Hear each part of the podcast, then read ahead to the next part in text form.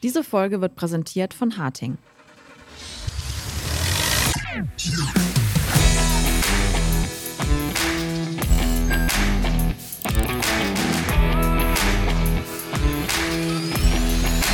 Technik aufs Ohr Spezial.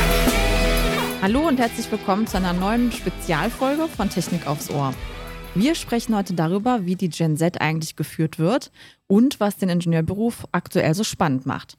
Zu Gast ist Kurt Bettenhausen. Er ist Vorstand Neue Technologien und Entwicklung bei der Harting Technologiegruppe. Er wird aber sich gleich mal ein bisschen selber vorstellen und auch erzählen, wie es bei Harting so gelaufen ist im letzten Jahr und seine Eindrücke schildern. Ja, erstmal herzlich willkommen. Herzlich willkommen. Hallo Kurt. Vielen Dank, Sarah. Vielen Dank, Marco. Ich freue mich auf unseren Austausch. Gut, dann leg ich mal los. Ähm, ich kenne dich ja schon einige Zeit und du bist ja auch Vorsitzender unseres wissenschaftlichen Beirates hier beim VDI. Also haben wir schon einige Jahre, wo wir uns immer mal begegnet sind. Und daher weiß ich natürlich, dass du auch international sehr viel und sehr gut unterwegs warst und äh, zum Schluss auch in den USA äh, tätig warst in einer Managementfunktion. Wie ist es denn, wenn man plötzlich dann in Espelkamp landet? Tatsächlich ungeheuer spannend. Also die Weite des Landes lässt sich durchaus mit Streifen der USA vergleichen. Man kann weit blicken hier.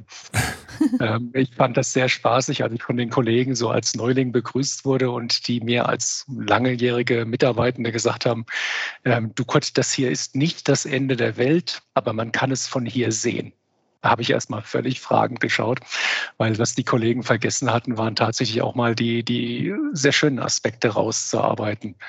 Also angefangen bei einer Gigabit-Glasfaserleitung über tolle, saubere Luft. Weil immer ich hier auf den Wetterbericht gucke, steht da sauber bis total sauber. Und ähm, für mich tatsächlich auch wahnsinnig entspannend. Es ist unendlich ruhig hier nachts. Also das ganze Thema Lärmbelästigung findet einfach nicht statt. Ist auch angenehm, ne?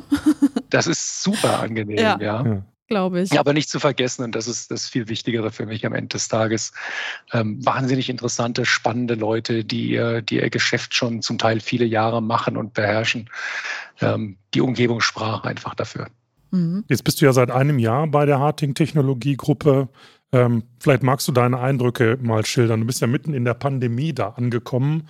Das hat ja bestimmt bestimmte Herausforderungen äh, an dich gestellt. Äh, also, wie ist es da, zu starten in einer Vorstandsfunktion in Zeiten der Pandemie? Tatsächlich extrem unschön.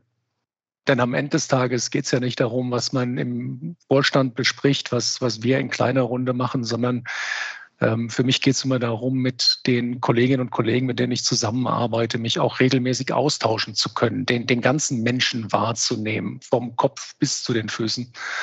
Und ähm, das lassen unsere diversen Webmeetings, egal auf welcher Plattform, einfach nicht zu. Und dann neue Mannschaften zu übernehmen und mich selbst nur eingeschränkt vorstellen zu können.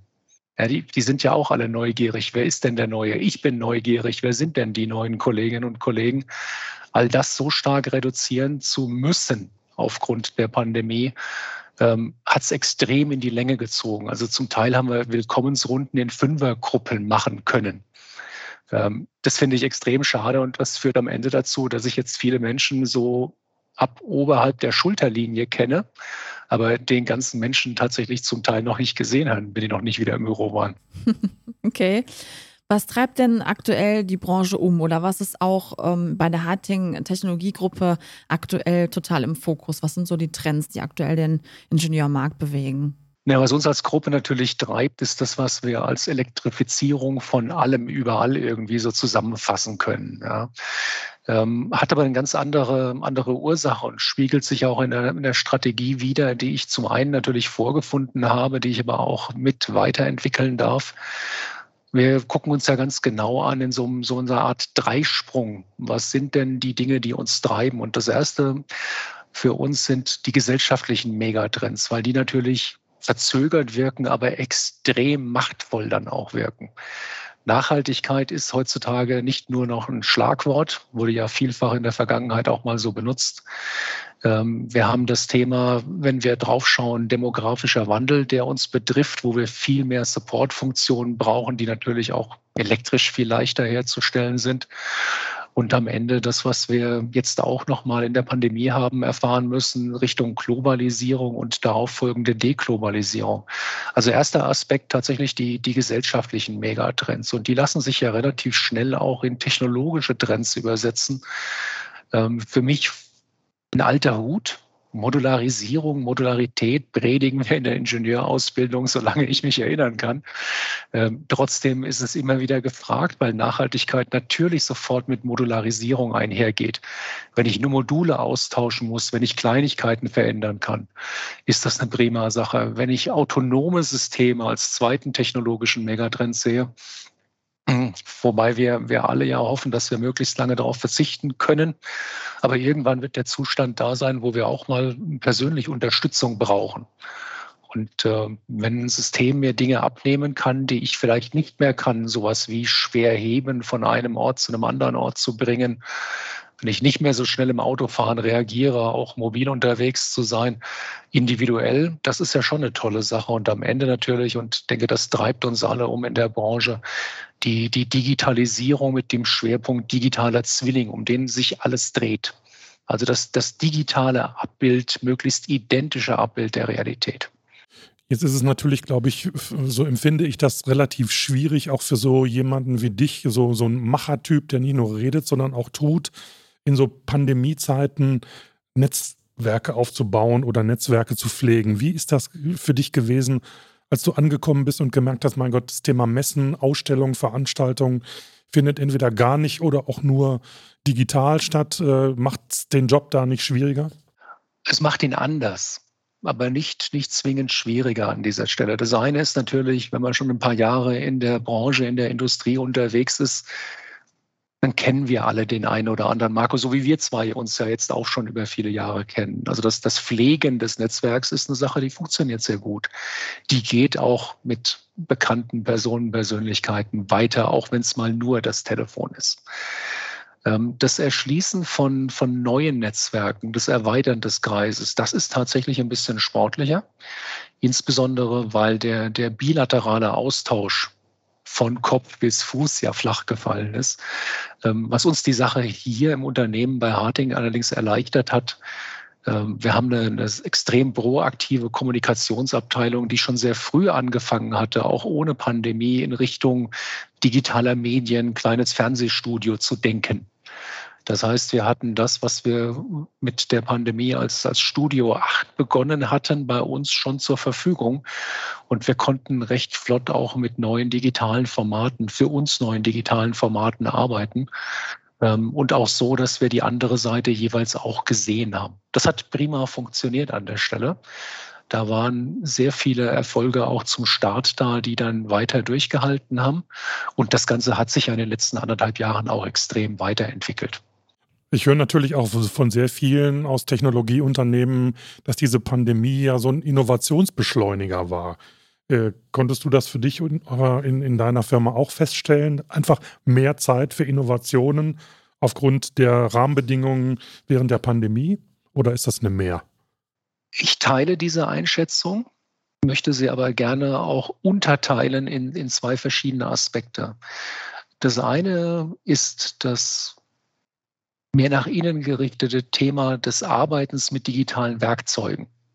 Es gab ja viele Kolleginnen und Kollegen, langgediente, noch viel erfahrenere als ich, die immer gesagt haben, solche FÖTs brauche ich nicht. Also mal richtig bildhaft gesprochen. Ne? Und da, da überhaupt nicht mitmachen wollten. Und es gab auch einige, die einfach kein Interesse dran hatten, in diese Richtung zu gehen. Ähm, die haben sich am Ende des Tages natürlich gefreut, wenn die Infrastruktur da war. Und das haben viele sehr schnell einen Crashkurs in Es geht ja doch bekommen.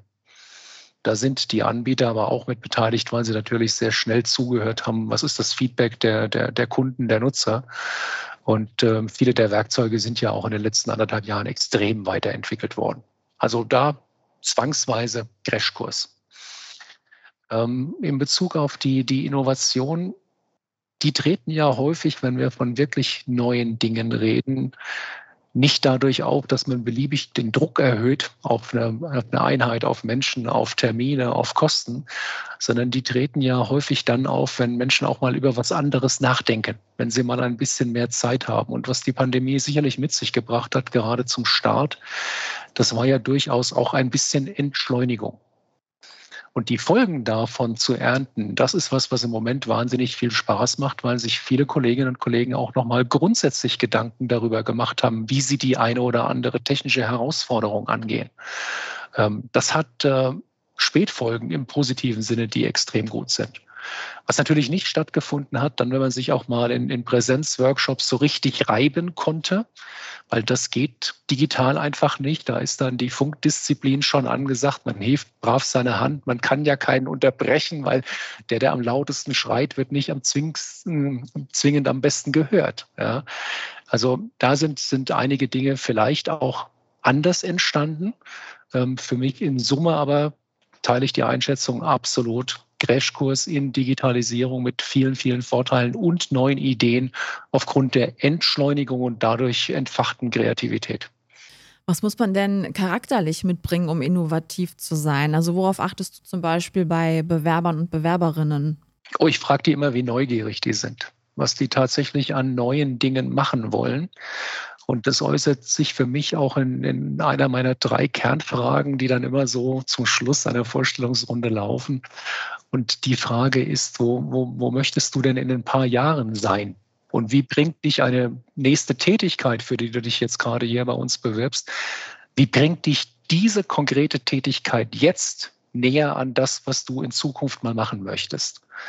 Ähm, habe ich von meinem langjährigen Mentor lernen dürfen, der mich immer gefragt hat, wenn ich mit der Frage zu ihm bin, mache ich das jetzt oder mache ich das nicht? Hat er immer gesagt, fragen Sie sich mal selber, ob Sie das näher dahin bringt, wo Sie sein möchten oder nicht. Und dann kommen Sie auf die Antwort von ganz alleine. Was man aber für die Innovation auf jeden Fall mitbringen muss, ist einfach eine, eine Unmenge an Neugier. Geht gar nicht anders. Man, man braucht diese, diese Begeisterung, neue Dinge auch auszuprobieren. Ähm, wenn die nicht da ist, dann, dann komme ich ja gar nicht auf die Idee, mich aus meiner Komfortzone irgendwie zu lösen. Und es gehört dazu, dass jede, jeder, der das angeht, auch damit leben muss, dass man etwas nicht funktioniert. Aber wenn ich was Neues ausprobiere, gibt es ja keine Erfolgsgarantie. Oder ich habe das Ziel so einfach definiert, dass es quasi mit, mit Links zu erreichen war. Und das ist ja dann auch schade. Die, die wirklich großen Dinge, da muss ich eben auch in Kauf nehmen, als Person, die es macht, genauso wie als die Person, die es verantwortet und dafür den Kopf hinhält, dass Dinge auch mal nicht so funktionieren, wie erwartet. Und dann weiß ich wenigstens, dass der Weg nicht gut ist und nicht funktioniert. Schauen wir uns mal so ein bisschen den Beruf des Ingenieurs oder der Ingenieurin an. Wir haben ja jetzt gerade, erleben ja gerade eine Zeit, wo Ingenieurinnen und Ingenieure ja wirklich gebraucht werden. Wir haben riesen Herausforderungen. Wir haben, äh, stehen von der Energiewende. Wir haben das Thema Klimawandel beziehungsweise Klimaerwärmung vor der Brust und so weiter und so fort. Und äh, wenn ich so ein bisschen in die politische Ecke schaue, haben wir bisher immer mit einer Regierung uns äh, auseinandersetzen müssen, die zwar viel sagt, aber nichts tut oder zu wenig tut. Ähm, was müssen heute Ingenieure mitbringen, um ihren Beruf spannend gestalten zu können? Also hm, Be the Change ist so ein Stichwort, was ich gerne von dir aufnehme. Äh, ich glaube, ist das das Wichtige, ein wichtiges Attribut, was man haben muss, um jetzt gestalten zu können? Na, ich setze mal auf den Dingen auf, die wir, die wir gerade eben schon besprochen haben, nämlich diese Begeisterung dabei zu sein und diese Neugier auch was Neues zu machen. Aber damit hört es ja nicht auf. Ähm, Marco, ich mache mal eine, eine, Anleihe aus der Zeit in den USA, wo ich ja auch mit den, den Großen der IT um Talente konkurriert habe. Noch viel intensiver als hier in Deutschland jetzt. Ja. Und ähm, mein Argument war immer, wenn ihr, wenn ihr etwas wirklich bewegen wollt, wenn ihr nicht nur Videospiele programmieren wollt oder etwas, das rein virtuell bleibt, wenn ihr in einer realen Welt Einfluss nehmen wollt, dann ist das, was im großen Kontext der Automatisierung passiert, das Wichtige. Also Ingenieure haben aus meiner Sicht die einzigartige Möglichkeit, das, was wir theoretisch verstehen, theoretisch durchdrungen haben, zu vergleichen mit dem, was gebraucht wird und es dann einfach zu machen. Das kann keine andere, andere Berufsgruppe in, in, in dieser Konsequenz wirklich tun. Und ich bin davon überzeugt, dass sowohl für die, die langjährigen Ingenieure als auch für die Generationen, die nachkommen, eine ungeheure Befriedigung darin liegt, am Ende sagen zu können, das habe ich gestaltet. Heute häufig im Team, zwangsläufig im Team, weil die Aufgabenstellungen so komplex sind, dass sie von, von einzelnen Personen gar nicht mehr bewältigt werden können. Aber wer, wer nur reden möchte, ist sicherlich als Ingenieur nicht gut aufgehoben. Auf der anderen Seite, wer, wer etwas gestalten möchte, wer auch, wenn das gefordert ist, die theoretischen Grundlagen gut beherrscht, um Dinge auch vorher bewerten zu können, also um nicht, nicht alles tatsächlich realisieren zu müssen, um zu sehen, dass es da nicht funktioniert. Ähm, unsagbar tolle Möglichkeiten, da auch einzugehen. Das Einzige, womit wir uns abfinden müssen, ähm, dass ein Ingenieur jemals im Leben einen Nobelpreis gewinnen wird. Ich glaube, das ist ausgeschlossen, allein aufgrund der Definition des Preises. Ja. Aber an, ansonsten, ansonsten ist die Welt offen an der Stelle. Erfindergeist, Dinge neu zu machen. Aber das ist nur die, die eine Seite. Das ist ja die, die Person, die es, die es mitbringt. Und wer sich da ein bisschen drüber interessiert und, und auch informieren möchte, es gibt ein sehr schönes Buch von Susan Kane aus äh, den Vereinigten Staaten. Das heißt Quiet über die Macht der Introvertierten in, in Unternehmen. Also was introvertierte Menschen wirklich gestalten. Und Ingenieuren wird ja häufig nachgesagt, dass wir alle extrem introvertiert sind und lieber in Problemen denken und die auch erstmal für uns zu Ende denken und, und lösen möchten. Das ist eine besondere Herausforderung auch in Richtung Führung. Ähm, weil mein Anspruch dann in der Ableitung davon immer ist, ich, ich weiß, dass ich viele Menschen habe, die in, in meinen Mannschaften hervorragende Leistungen bringen, aber nicht zwingend die eloquentesten Verkäufer ihrer eigenen Person und ihrer eigenen Entwicklungen und Technologien sind. Das heißt, der Job für eine Führungskraft, der gipfelt ja vor allen Dingen in der Verantwortung, auch dafür zu sorgen, dass diese etwas ruhigeren Charaktere eine sichere Umgebung haben, dass die Zeit haben, um auszusprechen, was sie gerade im Kopf haben. Und ich, ich versuche das immer durch so eine Sicherheitspause auch ganz handwerklich einzuziehen. Ähm, sehr häufig kriege ich auch Fragen in Besprechungen oder Workshops, die schnellen Antworten, sofort und lautstark. Und dann nochmal in der zweiten Runde auch die abzufragen, ein bisschen vorsichtig, die, die sich noch ein paar mehr Gedanken gemacht haben und die auch zu Wort kommen zu lassen. Da kommen extrem oft extrem gute Ideen, Anregungen, Anmerkungen. Das ist wirklich traumhaft, was in, in, in stillen Menschen alles schlummert, wenn wir die richtige Umgebung dafür schaffen. Mhm. Wie muss denn so eine Umgebung aussehen, damit sich eine introvertierte Person gut entfalten kann? Naja, mit unterschiedlichen Arbeitsplatzgestaltungen, also nicht, nicht als Uniform, alle haben den, mhm. den, die gleiche Umgebung. Ähm, es gibt viele Menschen, die sich, die sich gerne auch mal zurückziehen, wenn sie fachlich sich in ein neues Thema einarbeiten wollen, mal auch wirklich Fachliteratur wälzen müssen, um in die Tiefe zu gehen ähm, denen das Angebot zu machen, mein, dann bleib halt einfach zu Hause und lies das zu Hause, wenn du da mehr Ruhe hast als im Büro.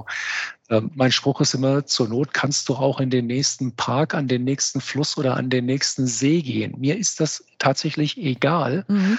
wo die Kolleginnen, die Kollegen ihre, ihre Aufgabe angeht. Hauptsache, ähm, es kommt was bei raus und die fühlen sich wohl dabei, dass sie sich in diese neuen Themen einarbeiten.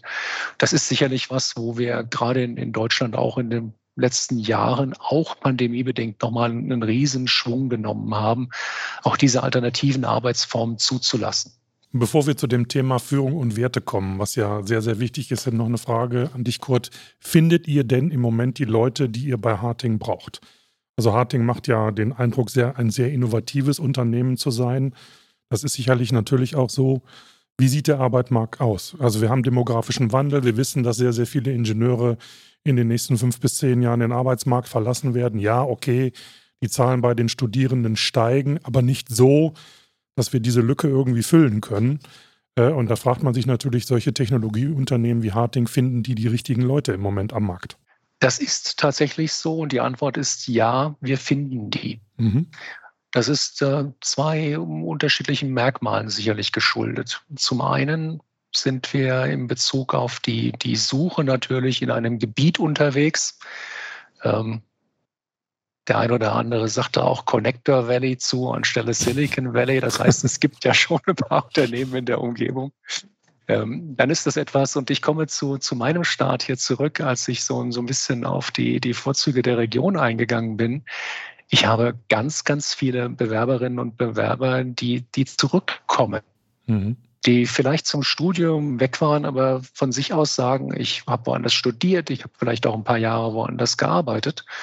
Aber mir ist die, die Umgebung, auch das, was ich hier so, so vorgefunden habe an Wohnwert, so viel wert. Also wenn ich bei so einem tollen Unternehmen wie Harting eine Stelle bekomme, dann komme ich auch wieder zurück. Also um das konkret zu sagen, ich habe jetzt gerade einen Menschen, der hier aus dem größeren Umkreis kommt, der, der ist aus Berlin wieder zu uns gekommen. Das, das, äh, das heißt was. Geht, geht glaube ich, nicht als größeren Kontrast jetzt. Ja. ja.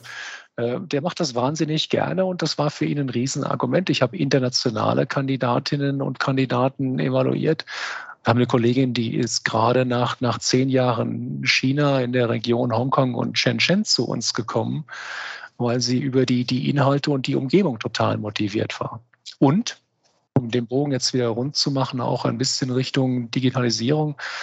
Sarah, du hattest das vorhin ja auch gefragt. Da ist bei, bei uns der Punkt natürlich, dass eine, eine offene Präsenz, eine, eine transparente Darstellung des Unternehmens, sowohl über die Homepage wie auch über die professionellen Netzwerke, die sich dann da anbieten für die Vernetzung, ähm, das hat natürlich einen Einfluss darauf. Also die, die Kandidaten, Kandidatinnen waren alle vorher auf den entsprechenden Profilen und haben mal nachgeguckt, wo gehe ich denn da hin? Was sind das denn für Leute? Ja, wir sehen ja alle unsere Besucher, die auf den Profilen dann mal aktiv sind. Ähm, wenn die, die erste Ansprache da ist, wenn die erste Idee da ist, da ist eine interessante Tätigkeit, dann sind es tatsächlich die handelnden Personen, die den, den Ausschlag geben. Mhm. Mhm. Okay. Ja, jetzt wollen wir gerne ein bisschen näher über das Thema Führung sprechen. Und da würde uns interessieren, ob du auch so einen Generationenwechsel beobachten kannst. Also vor allem die Generation Z zum Beispiel, da sagt man ja auch nach, dass sie sich eher ein bisschen schwer tut, sich an ein Unternehmen zu binden oder nicht so gerne lange beim Unternehmen bleibt, sondern lieber nochmal was Neues ausprobiert. Wie kann man denn da Ingenieure und Ingenieurinnen richtig führen? Ja, zum einen ist das für mich grundsätzlich, und das habe ich vorhin schon mal angesprochen, Sarah, eine Frage des, des Respekts. Mhm. Wenn wir alle unsere Kolleginnen und Kollegen so behandeln, wie wir gerne behandelt werden wollen, dann ist das mal völlig unabhängig davon, welcher Generation oder Nachwuchsgeneration oder Erfahrungskategorie wir, wir so angehören an dieser Stelle. Ähm, wir haben alle unsere Macken, da schließe ich mich ausschließlich mal mit, mit ausdrücklich mal mit ein. Ja. Ähm, ich muss mit denen ja auch jeden Tag umgehen. Andere haben ihre eigenen und wenn wir die gegenseitig zumindest mal respektieren können, dann, dann, dann ist das schon mal eine ganz wesentliche Voraussetzung. In der Führung habe ich diese, diese Wellenbewegung, mehr Flexibilität, auch mehr in Richtung des gedanklichen Einzelunternehmers. Ja, ich, ich, ich stehe für meine eigene Person und ich habe ein Überangebot an, an Möglichkeiten zur Verfügung und muss nur auswählen. Auch diese Wellenbewegung wird dann mal ein Ende haben. Und jetzt gestehe ich das, ich bin Jahrgang 1965. Ich bin von Haus aus mit einer großen Masse an Wettbewerbern groß geworden im Studium, als wir viel zu viele Anfänger waren und wussten, dass aus den 750, 550 bis zum vierten Semester gehen mussten, weil es einfach nicht genug Praktikumsplätze im Hauptstudium gab. Das ist sicherlich heute an den einzelnen Universitäten ein bisschen anders, aber wenn ich darauf zurückdenke, warum bin ich auch mal VDI-Mitglied geworden vor vielen, vielen Jahren? Ich wollte unbedingt die Karriereberatung von Heiko Mell lesen. Oh, ja. Und das war, die gibt es ja heute auch noch. Die, die, gibt es heute noch. Die ist auch ja. heute immer noch charmant und ich fliege da auch immer wieder drüber. Ähm, und Damals war die, die Argumentation relativ einfach. Es war als studentisches Mitglied billiger, VDI-Mitglied zu werden, als die Zeitung zu kaufen. Also bin ich mal VDI-Mitglied geworden. Ja, so, so ging das Ganze los. Das Charmante ist aber an der Stelle, dass, dass Heiko Melja über viele Dinge schreibt oder dass das System Arbeitgeber, Arbeitnehmer beschreibt auf eine Art und Weise, möglichst auch ohne Wertung, ähm, dass es den, den Lesenden irgendwie erlauben soll, mal Fehler zu vermeiden. Fehler in Bezug auf den Lebenslauf, Fehler in Bezug auf konkrete Handlungen, weil die andere schon gemacht haben und man nicht unbedingt den, den Fehler nochmal wiederholen muss. Wenn ich jetzt so, so ein bisschen reinschaue in das Thema, mir steht die ganze Welt offen, das ist hundertprozentig richtig und ich teile das. Und auch dieses Ausprobieren, dieses auch mal Neueres auszuprobieren, ist natürlich eine tolle Möglichkeit. Aber gerade die letzten anderthalb Jahre haben uns ja gezeigt, wie, wie stark dann auch Personen, die als Unternehmer in eigener Sache unterwegs waren, egal in welcher Branche jetzt, ähm, vor allen Dingen zu stark darunter gelitten haben, dass sie auf einmal von den Einkommensquellen abgeschnitten waren. Und das hat ja auch viele Freelancer getroffen, auch in Ingenieurberufen, die, die auf einmal nicht mehr in der Lage waren, der entsprechenden Tätigkeit nachzugehen, weil es auf einmal keine Angebote mehr gab. Das war kein böser Wille, es waren einfach keine Angebote mehr da. Und wenn wir, wenn wir da reinschauen, dann ist es sicherlich hilfreich, egal ob man das jetzt für antiquiert hält oder nicht, nochmal reinzuschauen, wie denn dieses, dieses Wechselspiel zwischen Arbeitnehmer und Arbeitgeber funktioniert. Und ich formuliere es immer ganz platt und das habe ich bei Heiko Mell abgeschaut und mir so eingeprägt. Natürlich hat ein Arbeitnehmer die Chance, ein Angebot anzunehmen oder abzulehnen. Aber jetzt kommt's. Der erste Schritt ist, dass ein Arbeitgeber ein Angebot macht. Und an dieser grundsätzlichen Spielregel wird sich auf absehbare Zeit nichts ändern. Ob der Arbeitgeber dann ein Kunde ist, der bei meinem Start-up kauft, ob der Arbeitgeber ein Mensch ist oder ein Unternehmen, das mich beschäftigt, ist ja völlig unabhängig an dieser Stelle. Ja, es muss irgendjemanden geben, der das, was ich anzubieten habe, haben möchte. Und dann kann ich mich erst entscheiden, ob ich liefern möchte. Und ich weiß nicht, wie dieser, dieser Aberglaube in den letzten Jahren auch entstanden ist, dass allein aufgrund der Zahlenspiele ein unendlich großer, ein unendlich offener Markt besteht. Ähm, ist es schön, nachgefragt zu werden. Das gibt viele Optionen. Das ist besser als andersrum. Aber die Wellenbewegung ist systemimmanent. Die wird in der Wirtschaft wieder kommen. Aber wir haben ja schon so etwas wie einen Wertewandel. Ne? Alleine schon durch diese Generationen. Da sind irgendwie so aus Work-Life-Balance wird Work-Life-Blending. Äh, wie kommt man da als, als Führungspersönlichkeit mit, mit solchen Generationen, wenn man der Generation nicht selber angehört, und das ist ja im Moment noch in den seltensten Fällen so, wie kommt man damit klar? Wie, wie, wie motiviert man solche Leute? Also früher hieß es ja immer, ich äh, organisiere mein Leben um die Arbeit und heute ist es, äh, nee, andersrum, die Arbeit um mein Leben und heute ist es ja fast andersrum. Ja, das ist aber wieder ein Punkt, wie verstehe ich mich denn als, als Führungskraft? Ähm, sicherlich ist diese Veränderung, die wir jetzt haben, ein, ein Ende des althergebrachten Vorgesetzten, männlich, weiblich, divers. Ja, die, die, die vorgesetzten Rolle an sich, nur weil ich in einem Organigramm an einer anderen Stelle stehe, führt ja nicht zwingend dazu, dass ich die, die Partner, die Kolleginnen, die Kollegen, die Mitarbeitenden in irgendeiner Form motiviert habe. Was heute viel, viel stärker gefordert ist von, von Führungspersönlichkeiten, ist über Inhalte, über Aufgaben, über, über anspruchsvolle Themen, die die Zukunft auch gestalten, zu führen und dadurch die Begeisterung zu wecken. Wenn ich, wenn ich inhaltlich begeistern kann, dann bleiben und, und die Rahmenbedingungen stimmen. Sorry, das gehört halt einfach auch als Hygienefaktor dazu. Ja, dann bleiben die, die Kolleginnen und Kollegen einfach unendlich lange an Bord, weil sie Spaß an ihrer Tätigkeit haben. Wenn sie sehen, dass sie sich überspannende Tätigkeiten bei denen sie tolle Ergebnisse erzielen, dann auch weiter qualifizieren können und entsprechend auch zusätzliche Aufgaben wahrnehmen können, dann wird das Ganze natürlich extrem spannend. Aber es geht weg davon, was wir vielleicht noch im, im, im, letzten Jahrhundert so an militärischen Führungsstrukturen auch teilweise in der Industrie erlebt haben. Vorgesetzter sagt, Mitarbeitender führt aus.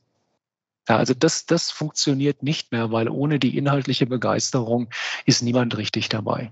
Der zweite Punkt ist sicherlich auch, ich muss mir ja auch als, als Arbeitnehmer, und das ist ja nun mal jeder von uns, wenn ihm oder ihr nicht ein Unternehmen gehört, ich muss mir ja auch als Arbeitnehmer Gedanken darüber machen, wie meine Perspektive, wie mein Weg aussieht, wie auch ich mich so gestalte, ähm, dass ich meinen attraktiven Wert am Arbeitsmarkt darstelle. So, also wenn ich eine Perspektive für mich habe, wenn ich weiß, wo ich hin will, dann kann ich ja auch konkret daran arbeiten, wie ich dahin kommen möchte. Siehe die Frage im Vorstellungsgespräch, Sarah, von vorhin wieder. Ja. Also wirklich darüber nachzudenken, wenn ich weiß, wo ich hin will, dann habe ich irgendeine Idee, wie ich den Weg dahin gestalten kann. Und wenn das dann noch zur Deckung kommt, das heißt, diese, diese Selbsteinschätzung, was kann ich gut, was mache ich besonders gerne, was ist für mich etwas, bei dem ich einfach auch überdurchschnittlich gut bin, also nicht nur Mittelmaß, sondern weit darüber hinausgehe, weil ich es wahnsinnig gerne mache, dann, dann kommt der Erfolg auch von alleine und da ist die geleistete Stunde ja nicht zwingend das Maß aller Dinge. Gerade bei, bei Ingenieuren, ähm, ich erinnere mich an eine Zeit während meiner Unitätigkeit, da habe ich mal zwei Wochen mit den Füßen fast schon auf dem Schreibtisch da gesessen, um einen rekursiven Algorithmus zu bauen. Und rausgekommen sind drei Programmierzahlen, die mir unendlich viel Arbeit erspart haben. Ja, ähm, hätte ich mir die Zeit nicht genommen, hätte ich unendlich lange programmieren müssen und das hätte vermutlich die Vier-Wochen-Grenze deutlich gesprengt. So ist es ja bei vielen Lösungsfindungen, auch mal im, im, Ingenieurbereich.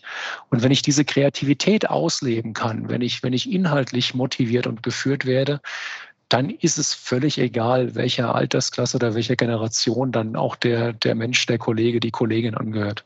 Hast du denn so ein paar Best Practices für unsere Hörerinnen und Hörer zu allem, was wir jetzt gesagt haben bei Harting direkt? Das wäre, glaube ich, dann ganz cool, um das noch so ein bisschen griffiger zu bekommen. Ich habe doch da auch ja, so eine Arbeitsgruppe, ne? oder? Die das Thema. Anpackt. Ja, ich gehe jetzt hm. mal auf, auf, auf, auf zwei Dinge ein, die wir tatsächlich auch nicht, nicht exklusiv machen an dieser Stelle, weil mhm. ja noch viele andere auch in ähnlichen Richtungen unterwegs sind, aber die, die mir extrem wichtig sind. Zum einen finde ich immer, dass Menschen sehr, sehr unterschiedliche Befähigungen mitbringen. Es gibt Menschen, die übernehmen gerne Verantwortung für andere Menschen, für Inhalte, also etwas, was perspektivisch in Richtung einer Linienverantwortung in einer wie auch immer gearteten Organisation geht. Es gibt Menschen, die sind extrem gut als Fachexperten aufgehoben, die, die leben einfach für ihr Thema. Und es gibt Menschen, die sind ganz toll darin, Projekte zu leiten. Kann auch nicht jeder. Ja, also richtig Projekte zu führen, dafür zu sorgen, dass man auch über ein oder zwei Jahre Projektlaufzeit das Ziel nicht aus den Augen verliert, da in Zeit auch in geplanten Kosten in irgendeiner Form hinkommt. Ähm, zum Groben sich mal klar zu werden, auch als, als Mensch, wo möchte man gerne hin. Ja, das hilft im Berufsalltag extrem weil einen Experten zu einer Führungsposition zu verdonnern, ist in der Regel sehr viel schädlicher fürs Unternehmen und die Person als umgekehrt. Ja. Das ist ein ähm, ganz klarer, klarer Punkt, wo aber auch beide, beide Personenkreise übereinstimmen müssen, also auch die Führungskraft und die Selbsteinschätzung. Das kann manchmal schwierig sein. Ähm, ich erinnere mich an eine legendäre Geschichte mit einem Kollegen an anderer Stelle, der, der immer, immer in eine Linienführungsaufgabe rein wollte, es aber einfach nicht war bis er sich dann irgendwann mal in diese Fachexpertenrolle eingefunden hat und so wahnsinnig gut war mit dem, was er dort gemacht hat, dass die anderen einfach nur gestaunt haben. Und als er dann auch mal aufgegeben hatte, das, was ihm ein bisschen vom, vom Elternhaus und in der Kindheit so mit, mitgegeben wurde, ich muss unbedingt eine Führungsaufgabe in einem Organigramm mitbringen. Ähm, in dem Moment war der so wahnsinnig zufrieden und glücklich in seiner Aufgabe, dass der echt Karriere gemacht hat auf dieser, auf dieser Fachschiene. Ganz, ganz tolle Nummer. Aber da gehört wirklich dazu, dass ich beide Seiten Führungskraft und, und Mitarbeitende wirklich über, übereinstimmen, auch in der Einschätzung. Das zweite ist das Thema, was, was wir bei uns jetzt scharf gemacht haben, in, in Richtung Innovation, auch sehr viel stärker in Richtung Innovation Hubs zu gehen.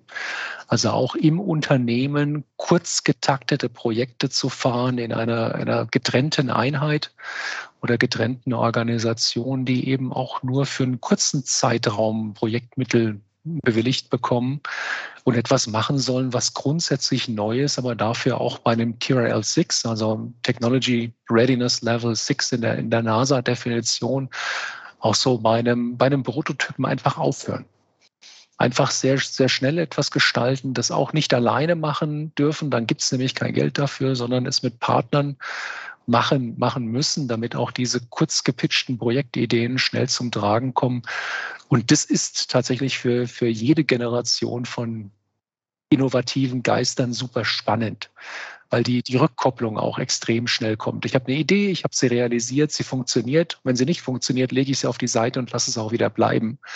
Und bin dann nicht dazu verdonnert, noch, noch jahrelang etwas nachzurennen, was vielleicht gar nicht funktioniert, und vielleicht durch eine neue Technologie, die aufkommt, in einem Jahr von ganz alleine lösbar ist. Also auch zu erkennen, wann ich was wieder auf die, die Seite lege und dafür etwas anderes mache. Und das Format haben wir gerade im, im letzten Jahr hier angefangen auszubilden ähm, in der Organisation. Und das ist wahnsinnig beeindruckend, wie die Kolleginnen und Kollegen da mit neuen Ideen kommen, wie die quasi übersprudeln. Wir, wir können gar nicht alles auf einmal machen, was dort, dort ankommt, was natürlich dann die nächste Aufgabe wieder ist. Mensch, wie halte ich die denn bei der Stange, die jetzt noch nicht dabei sind? Ähm, wie lege ich ein Thema auch mal, mal ordentlich auf die Seite, ohne es zu vergessen? Aber lieber so rum als andersrum. Also da muss ich klar und deutlich sagen, bei Harting sowohl mit den Kolleginnen und Kollegen, die schon lange dabei sind, als auch bei den, den Neuen, die dazugekommen sind, wahnsinnige Begeisterung, enorm viel Energie, Neues auch zu schaffen und zu gestalten. Man hört förmlich den Manager, der in den USA gearbeitet hat, lange Zeit, finde ich. Okay, ähm, Kurt, bevor. Ja, ja, das, ist, das ist sicherlich ein Punkt, Marco, ne, wenn, wenn ich ja, darf, den, den möchte ich schon noch, noch ausführen. Ja, ich bin ja, ich bin ja meine, meiner Lebensplanung auch erst sehr spät so richtig ins Ausland gegangen. Und ähm, bis zu diesem Zeitpunkt, ich gestehe, das war auch ich immer so in dem Glauben, wer gerne und viel reist und wer gerne und viel projektbedingt mal im Ausland ist, ähm, der kennt die Welt. Ähm, ich gestehe, es hat etwa ein Vierteljahr gedauert, da habe ich diese eigene Einschätzung komplett revidiert. Vielleicht habe ich Heiko Meller auch noch nicht gut genug gelesen. Ja. Ähm, der, der Punkt nochmal in einer völlig anderen Umgebung, völlig anders arbeiten zu wollen und zu können und zu dürfen gerade in so einem, einem Schmelztiegel wie den Vereinigten Staaten auch mit, mit, mit Leuten zusammenzuarbeiten. Ich hatte 34 verschiedene Nationalitäten in meiner Mannschaft, die Probleme alle anders lösen. Und da erst mal, mal drin zu sein und auch mal was Vertrautes aufzugeben, was alles auch schon gut war aber dann wirklich nochmal so neugierig zu sein, auch wieder zu was Neuem aufzubrechen. Ähm, ich kann das tatsächlich jedem empfehlen, der sich noch Gedanken darüber macht, wo ist denn mein nächster Schritt? Ähm, wie gestalte ich das, sowas auch frühzeitiger anzugehen? Also in, in einer Lebensphase, in der das möglich ist. Bei uns passte die Situation. Die Kinder waren mit 12 und 14 gerade so in der Mittelstufe, dass die, dass die gut ins Ausland gehen konnten, ohne dass auch bei denen die Schulbildung darunter gelitten hätte. Ähm, das hat sich auch alles voll bewahrheitet. Die sind, sind super begeistert auch wieder zurückgekommen dann nach einigen Jahren, ähm, um wieder hier in Deutschland zu sein. Ähm, es, es prägt einfach und es öffnet die Augen für Vielfalt nochmal sehr viel mehr als nur kurz draußen zu sein. Absolut. Ja, Kurt, wir kommen jetzt so ein bisschen zum Ende des Podcasts und möchten dann nochmal gerne von dir so einen Ausblick haben. Also was möchtest du im Speziellen jetzt noch bewegen und wozu lädst du die kommenden Ingenieursgenerationen ein? Also was für mich Zeit meines Berufslebens extrem wichtig war und auch heute noch ist, ich möchte gerne Menschen identifizieren, die ihren, ihren Job wahnsinnig gerne machen, die mit totaler Begeisterung dabei sind und denen ich dabei helfen kann, dass sie, dass sie wirklich alles aus sich rausholen, was sie drauf haben und nicht, nicht durch eine Person Kurt Bettenhausen gebremst werden. also diese, diese, diese Möglichkeit, das hört sich so ein bisschen flach an, aber es ist sehr, sehr ernst gemeint, Leute zu identifizieren, die am Ende des Tages, wenn sie, wenn sie mal berufserfahrungsmäßig so weit sind wie ich, besser sind als ich und dabei einen, einen kleinen Beitrag geleistet zu haben, dass die sich richtig toll entfalten konnten. Das ist für mich der, der, der Anspruch, wenn es in Bezug auf Menschen geht. Und da gibt es ganz viele, die manchmal gar nicht erkennen, auch bedingt durch, durch Elternhäuser oder soziale Prägung, wie gut sie wirklich sind. Ja, und denen, denen dabei zu helfen, wirklich alles rauszuholen und das mit Freude. Nicht, weil sie müssen, sondern weil sie wollen. So, dann ist natürlich der, der inhaltliche Aspekt einfach äh, für Harting jetzt auch sowohl kurz- als auch mittel- als auch langfristig neue Innovationen auf den, auf den Markt zu bringen, die zum einen durch ihre inneren Werte überzeugen, also schlicht und ergreifend gut sind, die aber auch so gut sind, dass sie vom Markt anerkannt werden. Am Ende des Tages ist doch die Messlatte, ein Produkt ist dann erfolgreich, wenn andere es haben wollen. Nur, nur ein vermeintlich gutes Produkt zu machen, das keiner haben möchte, ist es ja nicht. Und das tatsächlich auch in den Dingen zu tun, die in unserem heutigen Kerngeschäft sind, die das aber auch zusätzlich erweitern können in Richtung einer zunehmenden Elektrifizierung und, und Digitalisierung unserer gesamten Umgebung. Und da sind wir schon bei den beiden wichtigen Punkten, Menschen und Inhalte.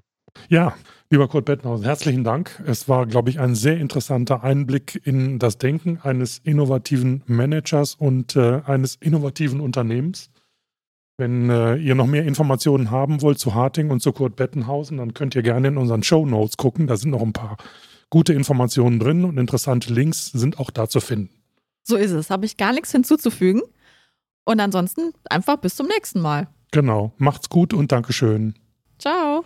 Dankeschön. Tschüss.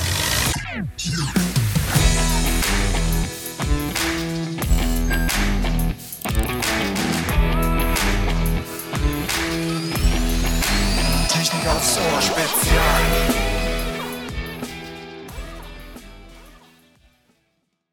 Diese Folge wurde präsentiert von Harting.